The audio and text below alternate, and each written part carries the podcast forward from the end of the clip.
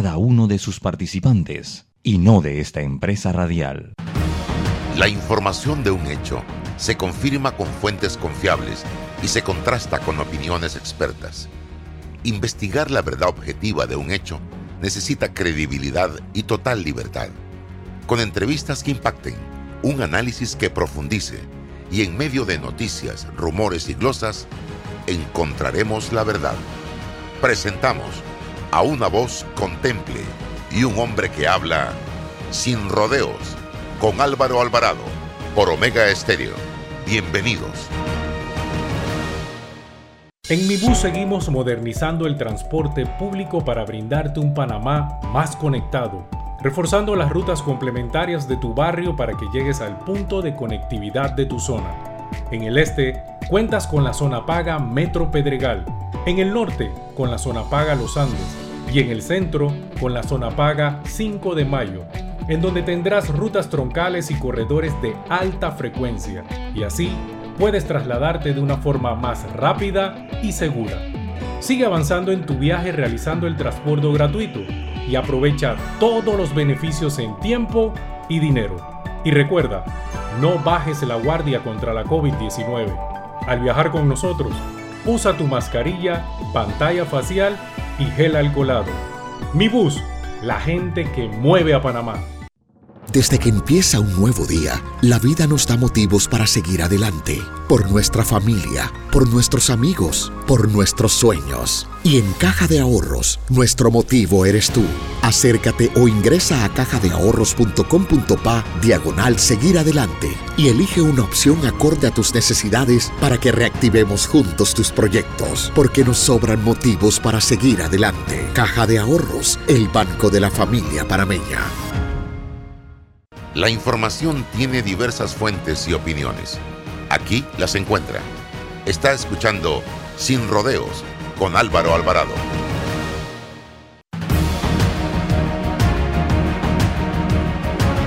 ¿Qué tal mis amigos? Tengan todos muy buenos días. Bienvenidos a este su programa Sin Rodeos a través de Omega Estéreo. Este servidor Álvaro Alvarado con eh, César Ruilova y hoy como invitado en la primera parte del programa vamos a tener a Aurelio Yeyito Barría, precisamente para hablar un poco del país. Eh, hoy hay un sabor agridulce en el corazón de los panameños, de esos panameños que les preocupa el país. Por un lado, dulce por el empate de ayer con México, eso es positivo eh, y agrio por lo que está pasando en la Asamblea Nacional de Diputados. Yo, Álvaro Alvarado, yo no he hablado de esto con César ni con Aurelio Barría, yo, ellos pueden pensar totalmente diferente. En este momento, aplaudo la gestión del presidente de la República, Laurentino Cortizo, de tratar de sentar en la mesa nuevamente al Tribunal Electoral y a la Asamblea Nacional de Diputados. Aplaudo que se haya realizado una conversación entre el presidente de la Asamblea, el señor Benicio Robinson, que no sé qué hacía allí, porque él es el vicepresidente de la Comisión de Gobierno y el presidente del señor Castillo. Eh, el presidente del Tribunal Electoral, Heriberto Araúz, eh, y se logró la conversación para reiniciar el debate el martes de la próxima semana.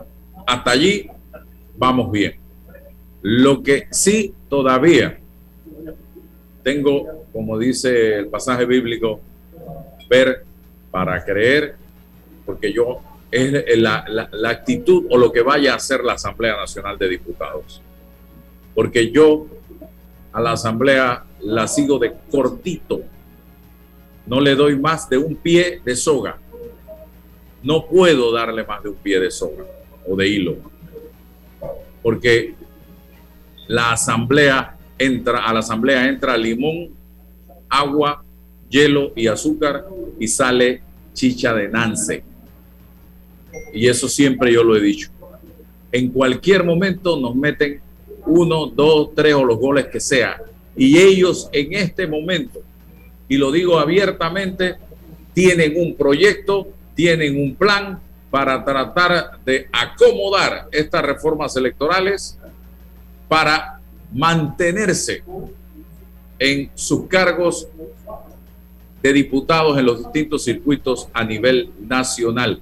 E incluso hay en discusión sobre el tapete una norma que es muy peligrosa para la libertad de expresión porque censura, imposibilita a partir del momento en que se hace el disparo para el arranque de la campaña electoral que cualquier persona en sus redes sociales, en los medios de comunicación, puedan emitir algún comentario, ya sea a favor o en contra de un político, lo que indica que si yo me entero en plena campaña de que Juan Pérez, un político, ya sea candidato o diputado a la reelección, cometió un delito, está haciendo algo incorrecto o encuentro algo de su pasado, no puedo porque me lo van a tratar de impedir y eso tenemos que luchar para que no lo permitan, porque eso no debe ser. Vamos a ver, don César, su opinión al respecto y luego vamos con Aurelio Barreta. Buenos días, buenos días Álvaro, buenos días don Aurelio, siempre un placer tenerlo acá con nosotros en el programa. Gracias. Es importante, sí, la mediación del presidente de la República para el retorno cuanto antes del Tribunal Electoral al debate en la Asamblea. Yo eh, creo, ayer lo, lo conversamos, Álvaro, eh, soy de la opinión, de la postura, la mantengo, eh, que pese a todo el tribunal debe mantenerse en ese proceso de debate y por supuesto dejar sentada ante ante la propia Asamblea Nacional de forma vertical, de forma clara, y por supuesto ante el país, su posición, las incidencias, em, las contradicciones que se van generando y dejando constancia de todo ese proceso, pero dentro del el fragor de ese debate. Insisto, no es someter al Tribunal Electoral a, admitir lo que ahí ocurre, no, sino dejar constancia histórica de que se opone y que tiene una posición diferente a medida que se transita con respecto a esta dinámica de debate. Lo otro, Álvaro, es eh, que, bueno, hay que ser consecuente con lo que uno dice y lo que uno hace, ¿no? Si hay o la intención de este paquete de reformas electorales es transparentar el proceso electoral en todos los sentidos, en, políticamente, en la materia de los costos y los gastos y los ingresos de ellos, bueno, los, los voceros de los partidos, los dirigentes de los partidos que hoy le reclaman a sus dirigentes esa transparencia en el manejo de los fondos de los partidos políticos, tienen que actuar en consecuencia. No tiene, y lo repito, no tiene sentido que le pidas cuenta al directorio de un partido político sobre cómo maneja el subsidio electoral y entonces acá usted no quiere aceptar eh, eh, eh, que a través de este, este proceso lo que se pretende es presentar la cuenta ante el Tribunal Electoral de lo que usted hace en una campaña política. Entonces, eso, eso por una parte.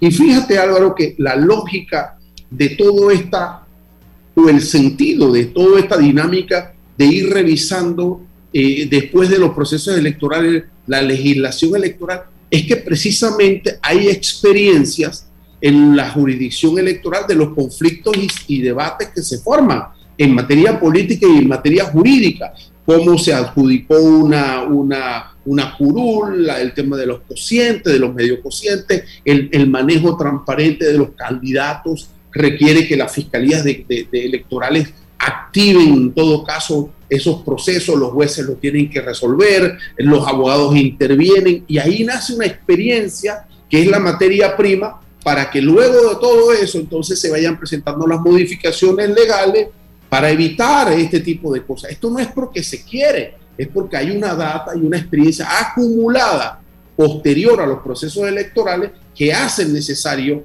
esta, este tipo de dinámicas para que se vayan ajustando la legislación en este sentido. Entonces, bueno, eh, bien, bien por la mediación. No sé qué va a ocurrir el martes o qué debe ocurrir. Sentarse, sí, va quizás pueda que el Tribunal Electoral retorne, ojalá que sí, pero no sé si la Asamblea se va a autorregular, se va a autocontrolar y va a comprender la eh, importancia y el respeto que se le debe, que le debe a la sociedad civil que ha participado en estos debates y ha presentado, insisto, no está en piedra, pero ha presentado un paquete de reformas para discutirlo con seriedad y de cara a la transparencia del proceso electoral.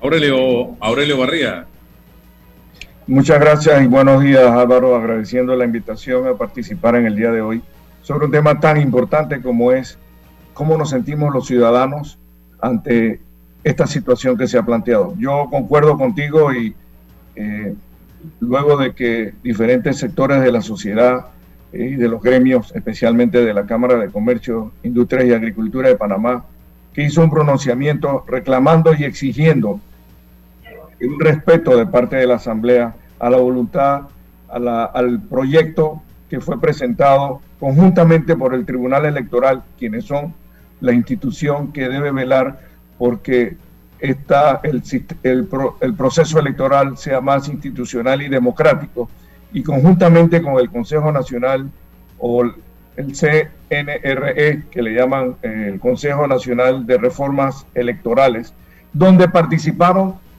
eh, miembros de los partidos políticos que están sentados en la Asamblea, de todos los partidos políticos y de la sociedad civil, eh, gremios, eh, ciudadanos, el foro del, sistema electoral, y que, y que se hace todos los años después de que se realizan las elecciones para ver cómo se mejora el código electoral. Digo, aquí se ha trabajado, y no creo que sea perfecto, pero se ha hecho un esfuerzo de, crear conciencia, de, crear consenso en cuanto a qué cambios se deben dar para mejorar el proceso electoral de las próximas elecciones del 2024. Sencillamente, eh, yo creo que se debe discutir, evidentemente llevarle a la Asamblea para aprobarlo como ley, pero se debe sustentar y se debe cuestionar si hay algún artículo de ese proyecto que roza con las leyes o con el espíritu o con el sentimiento nacional, pues se puede mejorar, pero no echar para atrás. Estamos caminando para atrás como el cangrejo.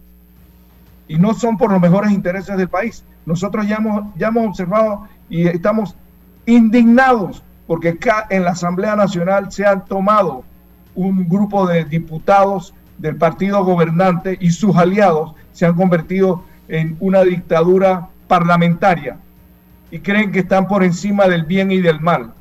Así como antes luchamos contra una dictadura militar, ahora nos encontramos con unos diputados que verdaderamente imponen por encima de la voluntad popular eh, normas que son contrarias, presupuestos para recibir eh, ingresos mejores cuando estamos en periodos de pandemia y e imponen al Ejecutivo condiciones para poderle aprobar el presupuesto nacional eh, para el próximo periodo. Yo considero que el presidente de la República ha tomado la, la iniciativa y ha invitado a buscar una solución, escuchando el sentimiento de todos los sectores. Creo que es positivo, pero también estoy de acuerdo en que la única forma que nosotros vamos a lograr que se escuche la voluntad del pueblo soberano, que es el que realmente manda en este país, eh, es poniendo la presión y estando vigilantes de que esto se dé. De lo contrario, no tenemos ninguna garantía de que, como dijo el presidente de la Asamblea en un comunicado o unas expresiones que dio ayer, ellos se mantendrán en sus derechos. Nadie cuestiona que no se mantengan en sus derechos, pero ellos deben respetar la voluntad nacional. Y sencillamente los ciudadanos no podemos permitir que se hagan vestidos a su, a su talla y que sencillamente les permitan controlar eh, y, manejar los recursos económicos del país para asegurarles eh, que ellos puedan continuar indefinidamente eh, siendo diputados de la Asamblea o siendo electos en las próximas elecciones. Estamos. Aurelio, yo siento que estoy en este momento, o estamos en este momento, observando una de las asambleas con mayor nivel de descaro que hemos tenido desde 1989 hasta la fecha. Tú los oyes hablar, tú los ves actuar Y honestamente se percibe que les importa un comino lo que haga la sociedad. Lo que pasó ayer fue por la intervención del presidente de la República.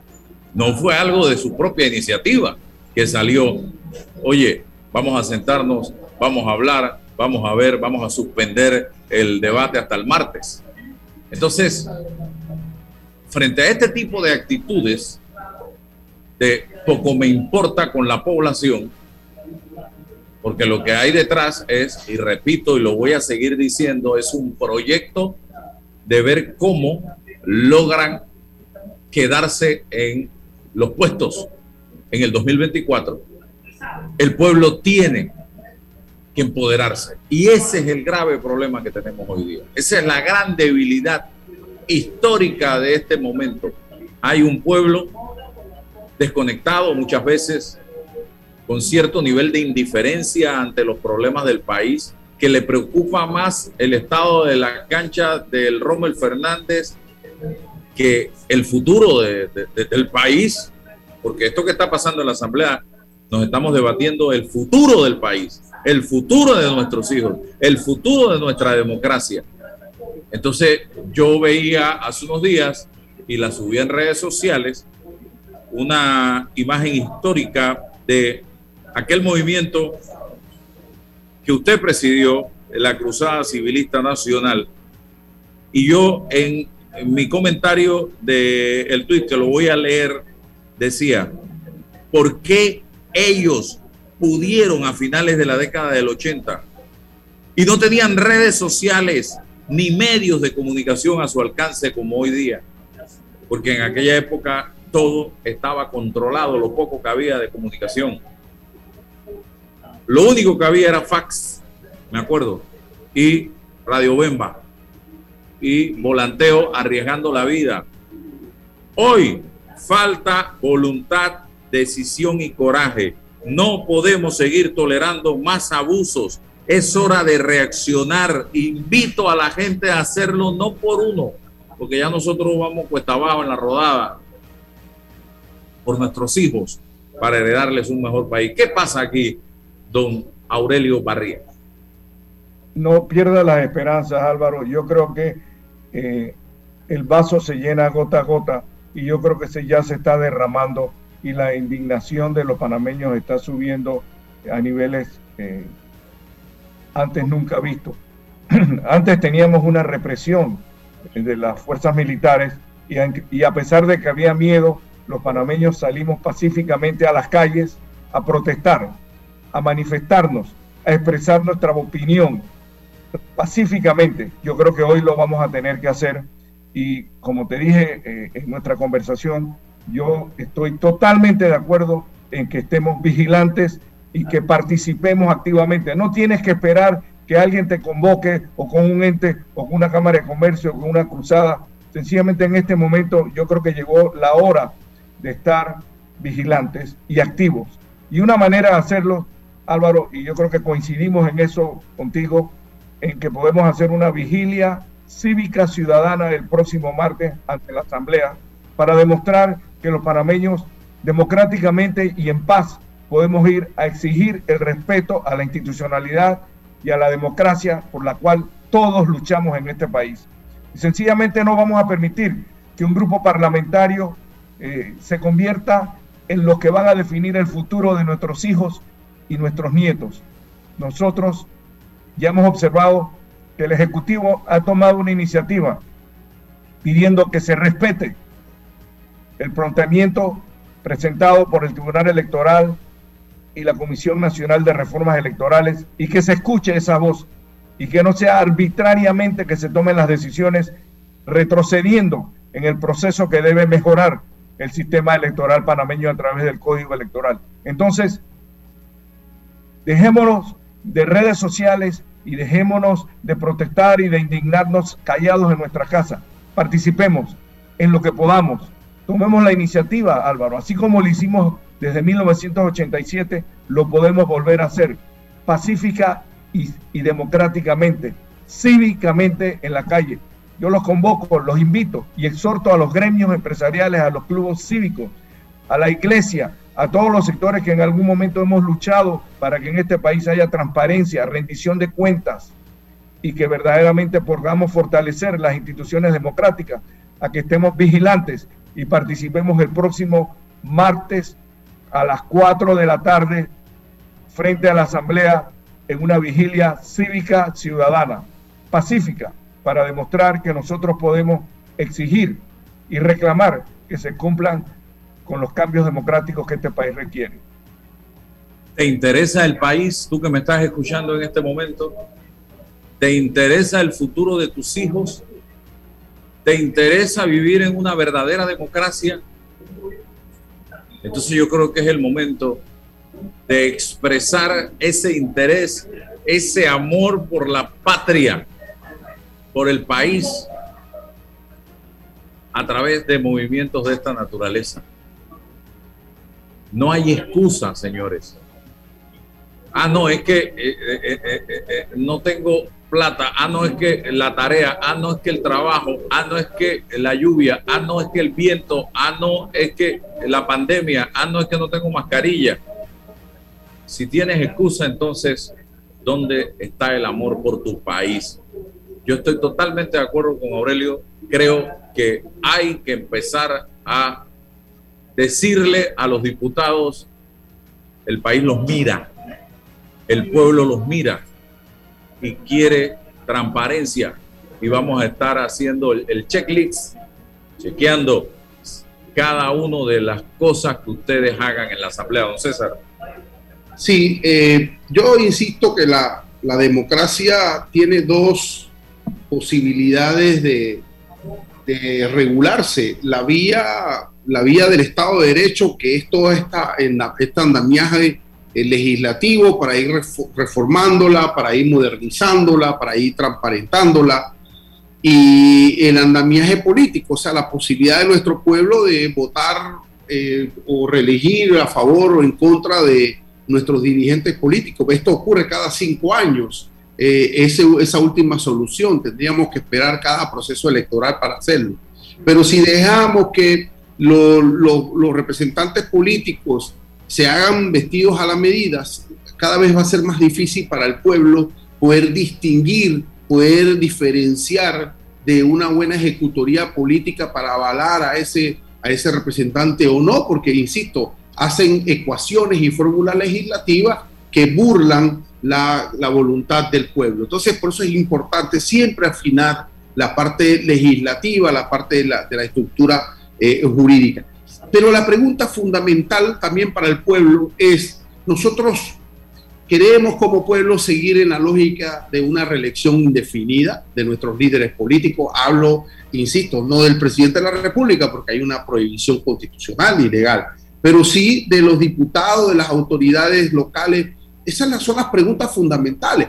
Ahora, estoy, es claro que no se resuelven en esta fórmula, sino en una vía constitucional. Pero si nosotros le planteamos al pueblo que todo este tema pasa porque el diputado, el representante llega el primer día y el segundo día está pensando en la reelección, imagínense si nosotros empezamos a debatir esa posibilidad de no reelección. Creo que vamos a poder resolver ese problema.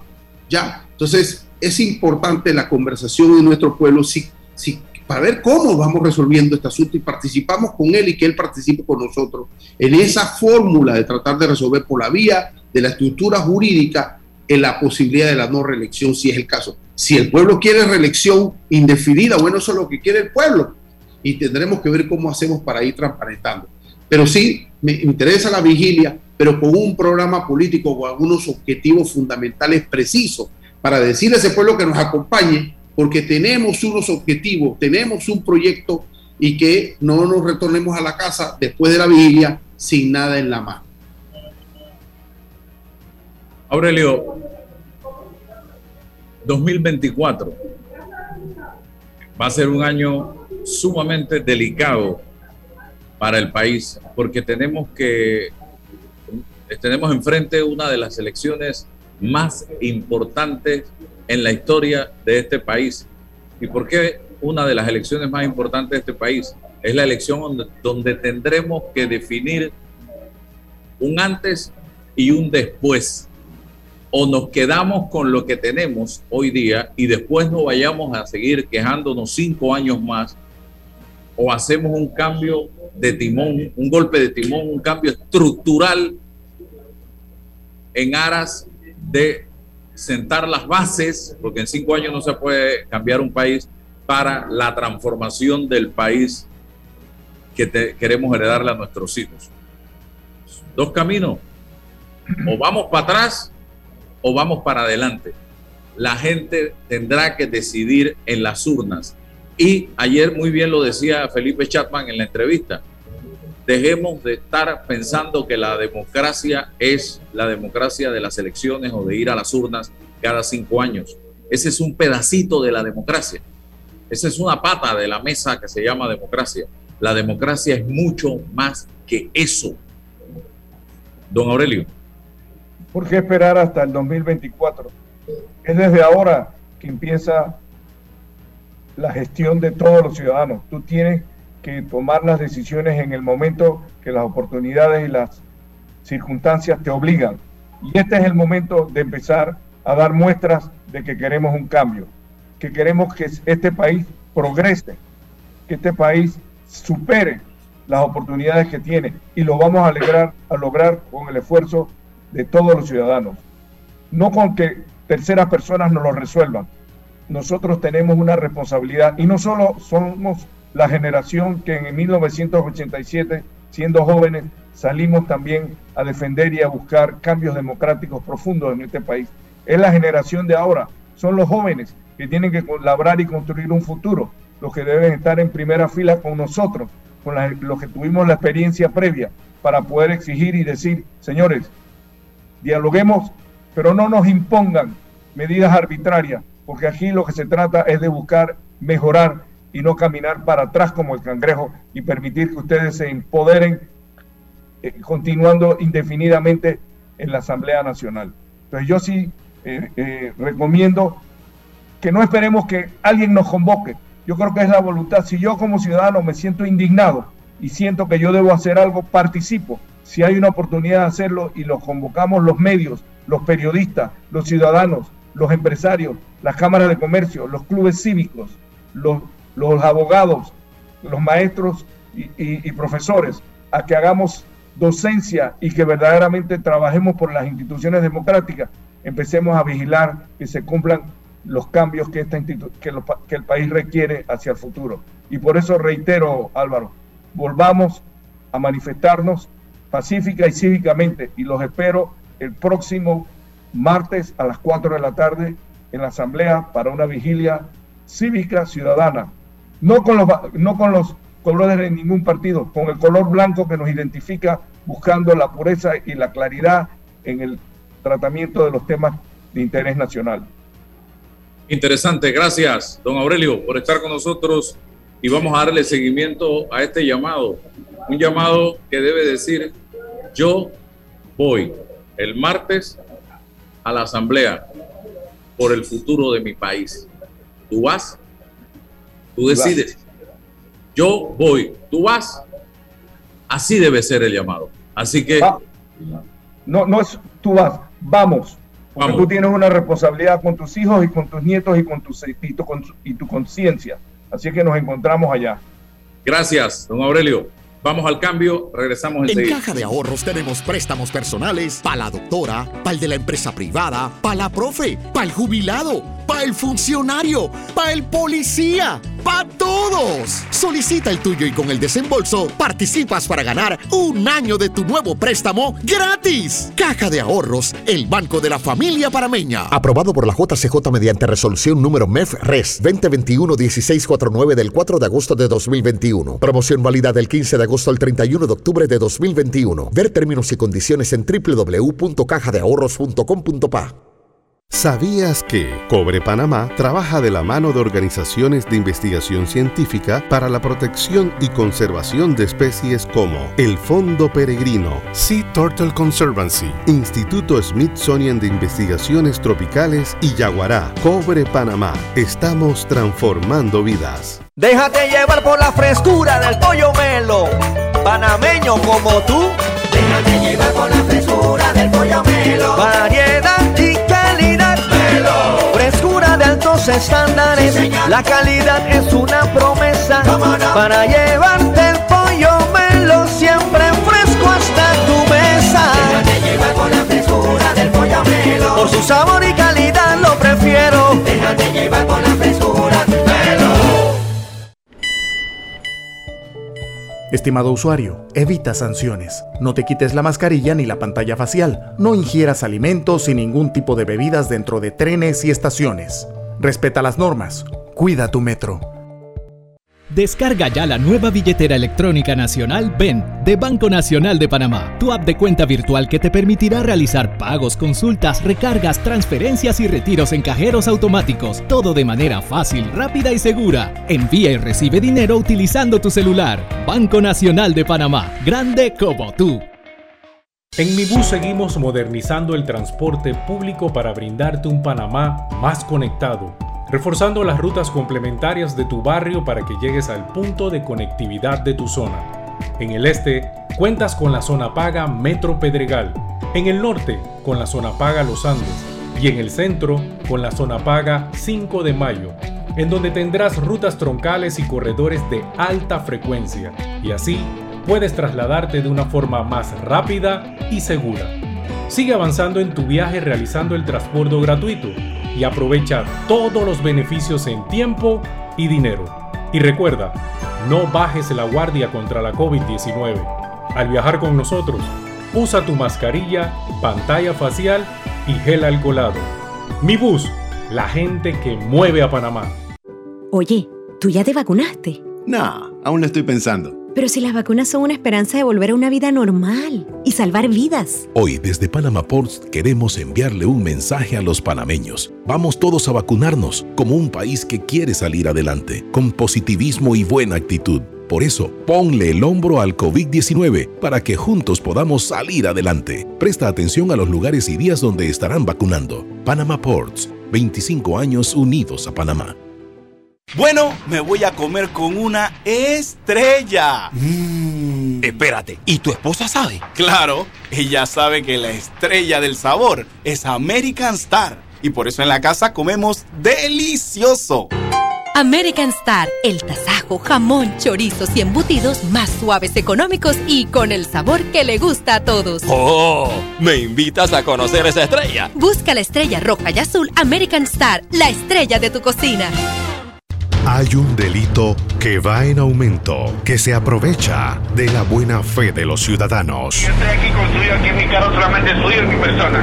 Entonces creo que usted me diga, ¿tiene el dinero completo o tiene usted un abono? Que realiza estafas por medio del comercio electrónico y que suplanta tu identidad. Ese es el ciberdelito, con un aumento del 225% en el primer trimestre, convirtiéndose en el delito con mayor incidencia en el último año. Estos grupos de crimen organizado generan 20 mil dólares diarios aproximadamente al cometer estos delitos. Si alguien te solicita dinero por redes sociales, antes de depositar, llama a esa persona y confirma la información. El ciberdelito es real. Denúncialo al 507-2988 o al 104. Un mensaje de la Policía Nacional, el Ministerio Público y esta emisora. Desde que empieza un nuevo día, la vida nos da motivos para seguir adelante, por nuestra familia, por nuestros amigos, por nuestros sueños. Y en Caja de Ahorros, nuestro motivo eres tú. Acércate o ingresa a cajadeahorros.com.pa diagonal seguir adelante y elige una opción acorde a tus necesidades para que reactivemos juntos tus proyectos, porque nos sobran motivos para seguir adelante. Caja de Ahorros, el banco de la familia parameña.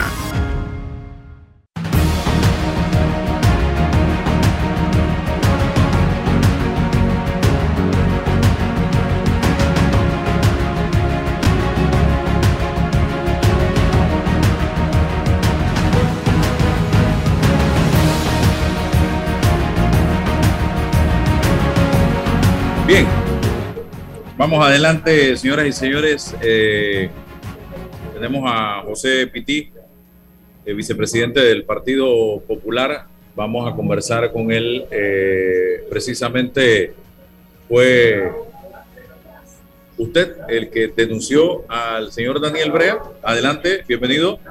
Sí, eh, buenos días, muchas gracias Álvaro y licenciado Ruiz Loba. Efectivamente, dentro del Partido Popular, nosotros históricamente los socialcristianos hemos resuelto nuestras diferencias internamente, por ética, por transparencia y demás. Sin embargo, en esta ocasión, este, nosotros hemos tenido que acudir a, estos medios, eh, bien escuchados en el caso de Sin Frontera, porque este, el señor Daniel Brea, como presidente del partido, ha salido a los medios a manifestar hechos y circunstancias que no son reales. Le está mintiendo al país. ¿En al, señalar, al señalar, por ejemplo, que la diferencia dentro del Partido Popular es solamente entre él y el secretario general por, por unos asuntos de los fondos eh, de la, del subsidio electoral. Esto no es real. Este proceso interno que se le presentó al señor Daniel Brea lo iniciamos nosotros el día 7 de junio del presente año, cuando presentamos ante el Tribunal Nacional del Partido Popular ocho hechos, una denuncia que contiene ocho hechos que había cometido el señor Daniel Brea, que violentan disposiciones jurídicas electorales y el estatuto interno del Partido Popular, que es, eh, como por decirlo así, es ley entre los populares el señor Daniel Brea había protagonizado una serie de hechos que ponen en riesgo la institucionalidad del partido. Por ejemplo, y se le denunció en, este, en esta denuncia, valga la redundancia, que presentamos ante, ante la Fiscalía Nacional del Partido, que el señor Daniel Brea había iniciado toda una campaña de infundio señalando supuestos malos manejos sin llegar a puntualizar alguno en concreto que se estaban dando dentro del manejo del subsidio electoral en el partido. Aquí en este mismo programa, eh, hace un par de días, no pudo sostener ni manifestar ni puntualizar ni una sola, eh, ni un solo mal manejo que se hubiera dado de los fondos del partido.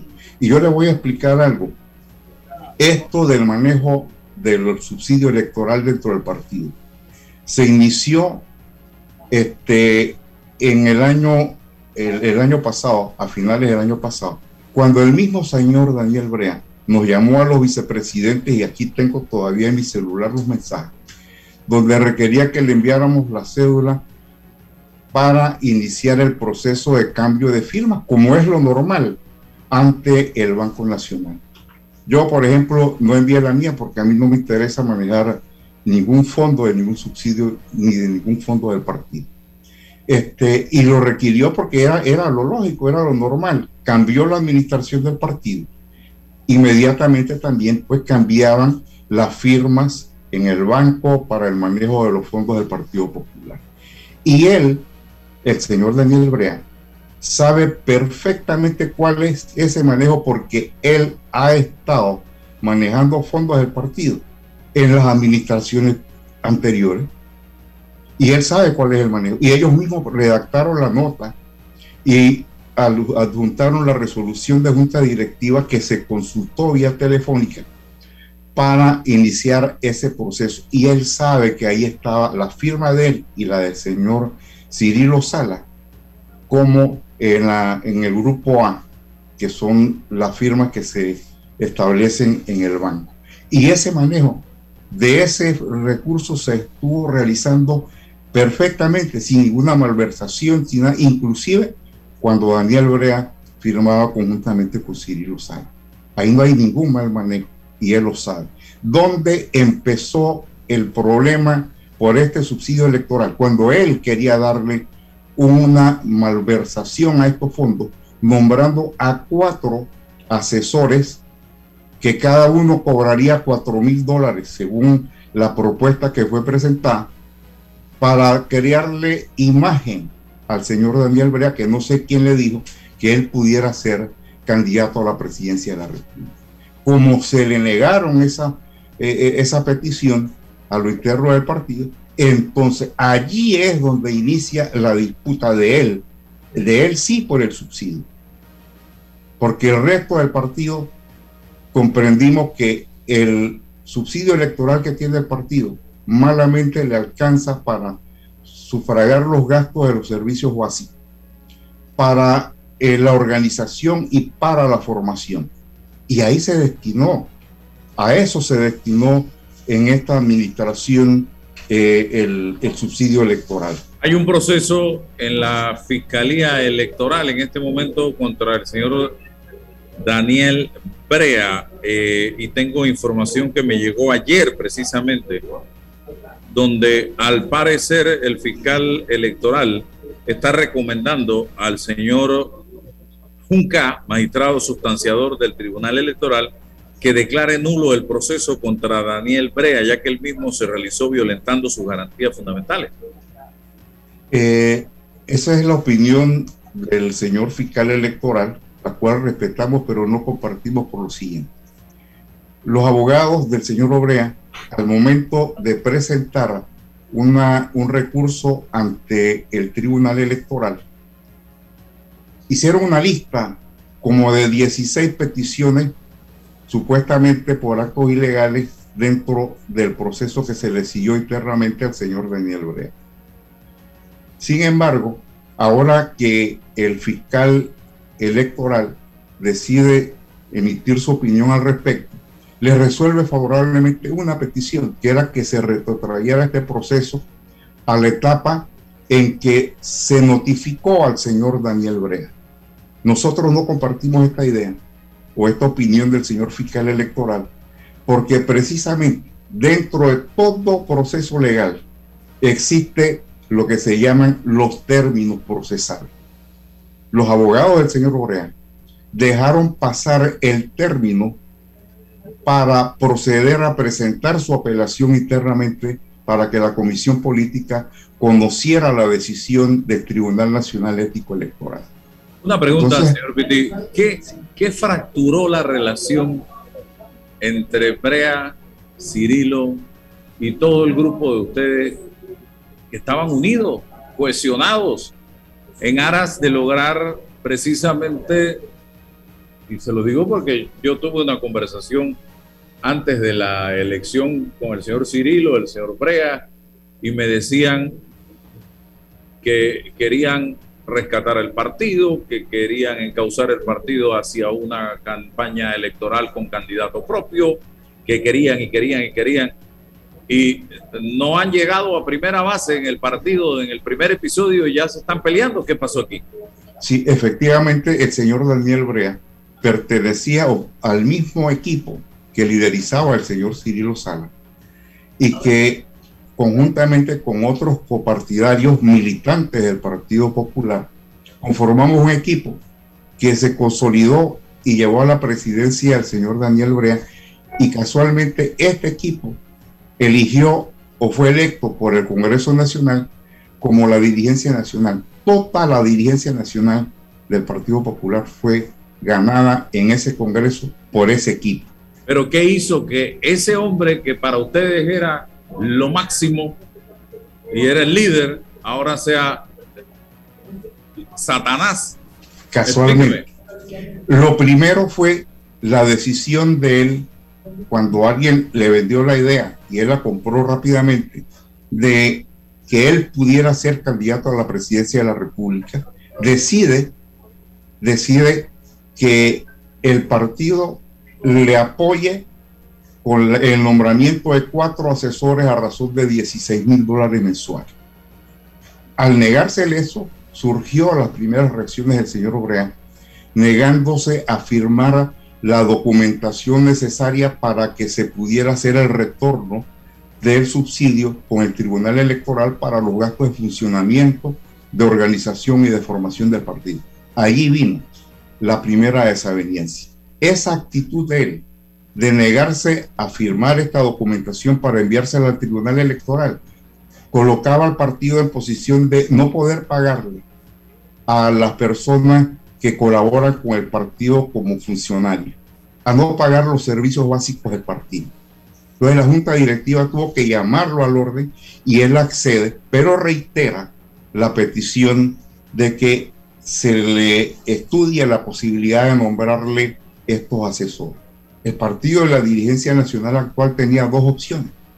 O accedía a nombrarle estos cuatro asesores al señor Obrea o, o, decidía dedicarse a la organización, a la formación, a la inscripción, como son los hechos que hemos estado haciendo ahora. Entonces, ahí surge la primera diferencia. Obviamente que la dirigencia nacional opta por decidir apoyar a la organización del partido. Eso fue, esa fue la primera gran molestia del señor Obrea. Hasta ese momento, para él no había ninguna incomodidad de la firma. Hasta ese momento, con Daniel Obrea, para él no había, no existía ningún problema de supuesta malversación de fondos de parte del partido. Eso fue, esa fue la detonante de que esto se iniciara. Luego, el partido decide un directorio nacional que no va a definir en ese momento cuál es su posición con respecto a el impulso que algunos partidos políticos estaban dándole a la recolección de firmas para el llamado a la constituyente paralela. Y él, contrario a lo que a la decisión política de un directorio, que es el máximo organismo del partido en receso del Congreso Nacional, él decide salir a los medios a decir que él apoyaba las reformas a la constitución y que apoyaba el proceso este de recolección de firmas. O sea, y entonces él como presidente del partido, en contra de la línea... ¿Ustedes son de gobierno o de oposición en este momento, la corriente de ustedes? El, el partido ha decidido, y toda la corriente nuestra, ser un partido de oposición.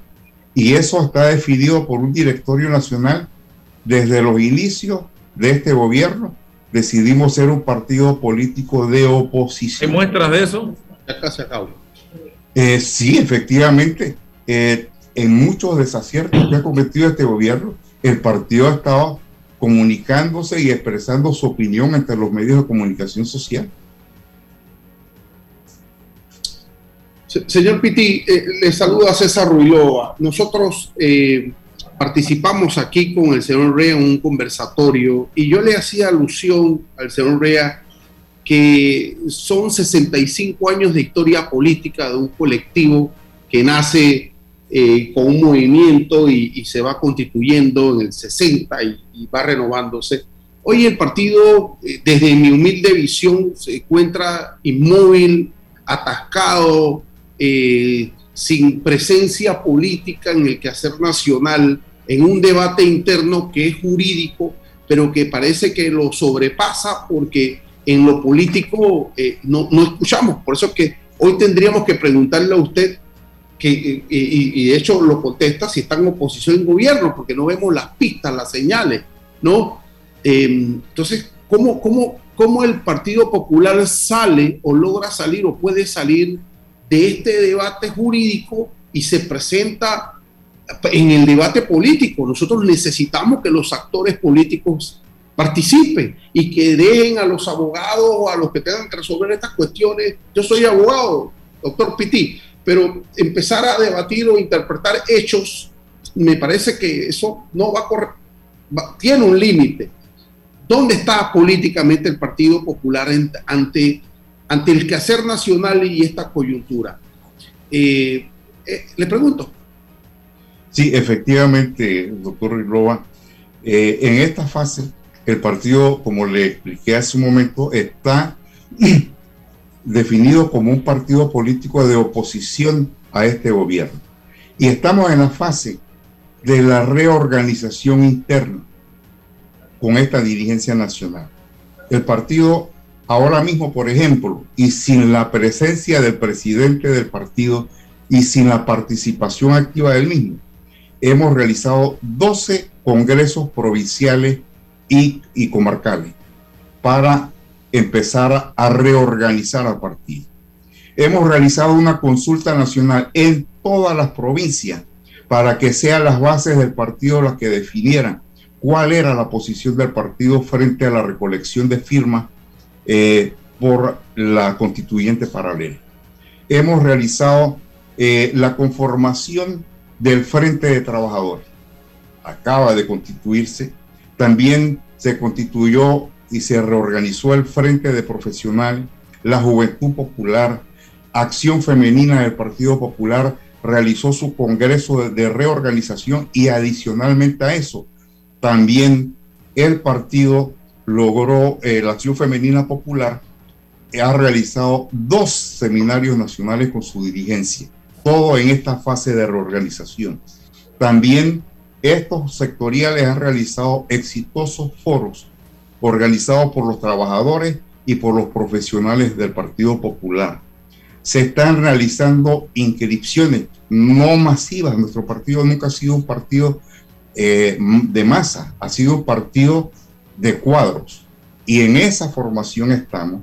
También se han realizado tres seminarios para la dirigencia nacional en coordinación y con el auspicio de la Fundación Corra estamos en la fase esta de organización. Pero claro, disculpe que lo interrumpa, doctor Pitti. Sí, lo comprendo perfectamente, pero si en los estatutos y en, en el programa, la plataforma ideológica del Partido Popular existe la posibilidad de una refundación estructural de las instituciones del Estado, así lo dice, y se nos plantea en el ideario nacional la posibilidad de, una, de un proceso constituyente, pareciese que se discutió, pero nosotros no conocemos las conclusiones. Es decir, los, los razonamientos políticos del Partido Popular para no incorporarse en un proceso de este tipo. No la decisión, fíjense, ¿cuál fue el razonamiento si en su plataforma ideológica dice que el sentido del Partido Popular actualmente es refundar el Estado de forma más humana? Desconocemos cuál fue ese razonamiento. O sea, ustedes no están de acuerdo con una constituyente paralela que diseñe una nueva constitución, que es uno de los, eh, eh, diríamos, de las fórmulas que contempla la constitución de la República. Las otras opciones son a través de reformas puntuales en, las, en la Asamblea Nacional de Diputados. Ustedes no o la originaria, o la originaria. Pero la originaria no está en... en, en está, en la fórmula en la Constitución, está en el país, en el sentir de la población, de un sector de la población. Así es. Sí, este, el partido indudablemente considera que sí se requiere un cambio a la constitución política actual. El problema, Álvaro y, doctor Ruilova, es el momento. Y yo creo que la decisión que el partido adoptó, el tiempo le ha dado la razón. Han transcurrido varios meses y apenas llevan la recolección de 16 mil firmas.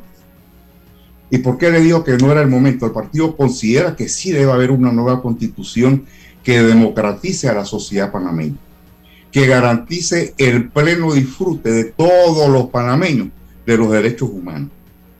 Una nueva constitución que nos conduzca al desarrollo económico y social. Eh, y consideramos que en, en este momento no era el momento político para hacer esto, porque había la, opinión pública del pueblo panameño está concentrado sus intereses en otras cosas.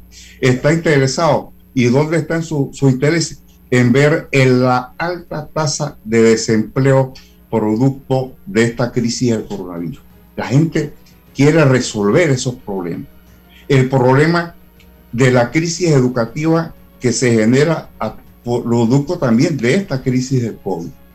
Y así toda esta crisis social y económica que tiene el país, eso es prioritario y eso está en la mente, en la prioridad que le dan los parlamentos. Entonces, sería indolente que los partidos políticos le pidiéramos al gobierno que destine 15 millones para una constituyente paralela que en estos momentos no se ha definido, ni siquiera han informado cuáles son los cambios concretos que proponen quienes estaban impulsando la constitución. Ahí, ahí, ahí, estoy en total desacuerdo con usted, mi estimado Piti, y eso es lo importante de este espacio donde se genera el debate. Si queremos democracia, hay que invertir en la democracia. La democracia cuesta dinero. Y segundo, tú no puedes salir a recoger firmas por una, para una asamblea constituyente diciendo qué es lo que quieres cambiar, porque esa es una decisión que debe tomar, es mi punto de vista, el pleno de la asamblea constituyente y no desde ahora cuando apenas se está en un proceso de buscar las firmas para lograr que el Tribunal Electoral tome la decisión de llamar a la Asamblea Constituyente. pero sí, yo quizás comprendo el sentido de, lo que, de lo que eh, eh, el vicepresidente Pitti está eh, señalando, ¿no? que se genere unas condiciones, un debate previo para en esa recolección de firmas puedas con el pueblo decir, nosotros, la línea es esta, queremos esto, ¿no? Y claro, el debate y la discusión la van a tener los constituyentes. el tema, don Pitti, es el siguiente, es que precisamente se espera que un partido como el Partido Popular participe y aporte en la construcción de esa idea. No que la critique porque no hemos llegado a 16 mil firmas, sino la idea de que un partido político que en su plataforma ideológica pretende y quiere eso, dice, no hay condiciones, pero si las condiciones políticas las tenemos que construir. Hay que generarlas. y es que hay otra, otros elementos adicionales, por ejemplo, las estructuras electorales actuales. Si se celebrara una elección para elegir a constituyente, nos va a dar como resultado que vamos a elegir a lo mismo de siempre. Dos, también nosotros los socialcristianos consideramos que efectivamente hay que reformar la constitución. Históricamente el Partido eh, Popular se opuso desde el día uno como demócrata cristiano a esta constitución. El único voto que tuvo en contra la constitución de 1972 fue la de Luis Emilio Veces Barría, que era representante de corregimiento de la chorrera, demócrata cristiano. Entonces nosotros consideramos que el camino de la constituyente no es salir mañana a pedir una constituyente. Aquí hay que hacer todo un proceso de información, todo un proceso de educación para que la gente entienda, primero, qué es la constitución, ¿Por qué la urgencia de dotarnos de una nueva constitución? ¿Cuáles son los parámetros que queremos dotarnos los panameños para esta nueva constitución? Ese debate y esa, va a pasar eso? Esa fase, el partido ya tiene una propuesta para salir, no en una cuestión de un día ni de dos días, Álvaro y licenciado Ruilova, sino que es todo un proceso para salir. ¿Cuándo será el momento, señor Piti? Llevamos desde el, no, desde el 90 hasta la fecha. ¿Cuándo será el momento? Eh, el momento lo tenemos, como decía el licenciado reloj, hay que crearlo. Definitivamente que el momento hay que crearlo. Pero previamente, licenciado, tenemos que salir a este proceso de formación, de educación, para que la gente sepa a conciencia qué es este proceso de constituyente, qué es la constitución y por qué tenemos que dotarle al país de constituyentes probos que tengan esa visión de un país donde se garanticen los derechos humanos de todos los panameños y que nos haga partícipe a todos de la riqueza que nos garantice la seguridad ciudadana, que nos garantice la seguridad social. O sea, son cosas que no van a salir por generación espontánea y que no se va a lograr una, una constituyente o una constitución nueva si previamente nosotros no realizamos ese proceso de educación que ya el partido está próximo a, a realizarlo y que fue una de las cosas que decidió en este directorio, donde también decidió que no iba a participar en el proceso de recolección de firmas porque le parece que es indolente que en, este en estos momentos, con toda esta crisis, se le solicite al Estado que destine una serie de millones que estamos requiriendo para otras cosas de, Bien, gracias, señor Piti, por compartir con nosotros. Gracias, César. Eh, gracias. Panamá gracias por el liderazgo responsable nos mueve y nos inspira a apoyar el bienestar de los panameños, realizando donaciones de equipos médicos para los hospitales, motivando a la población para que se vacune, porque creemos en un mejor mañana para todos. Panamá por. y también, estimados amigos, tengo por acá si ya descargó la nueva aplicación móvil en Panapaz, ahora también puedes descargar saldo desde la comodidad de tu celular. Es sencillo, ingresa a recargas en el menú y sigue los pasos. mantenga su saldo siempre positivo y disfruta, porque la vida es un viaje. Y también recordarle, estimado usuario, evita sanciones, no te quites la mascarilla ni la pantalla facial, no ingieras alimentos y ningún tipo de bebidas dentro de los trenes y estaciones. Respeta las normas, cuida tu metro. Oye, estamos en septiembre, avanza el mes de septiembre bien, con 0% de interés en Credit Corban. Te compramos el saldo de tus tarjetas de otros bancos al 0% por 13 meses. Además, recibes la membresía gratis el primer año. Promoción válida hasta el 30 de septiembre. Para mayor información, www.creditcorban.com o 800 u 800 7555. Credit Corban cuenta con nosotros. Se acabó el tiempo, señores. Si Dios nos da permiso, mañana nos encontramos nuevamente. Hasta mañana. La información de un hecho se confirma con fuentes confiables y se contrasta con opiniones expertas. Investigar la verdad objetiva de un hecho necesita credibilidad y total libertad. Con entrevistas que impacten, un análisis que profundice y en medio de noticias, rumores y glosas, encontraremos la verdad. Presentamos a una voz con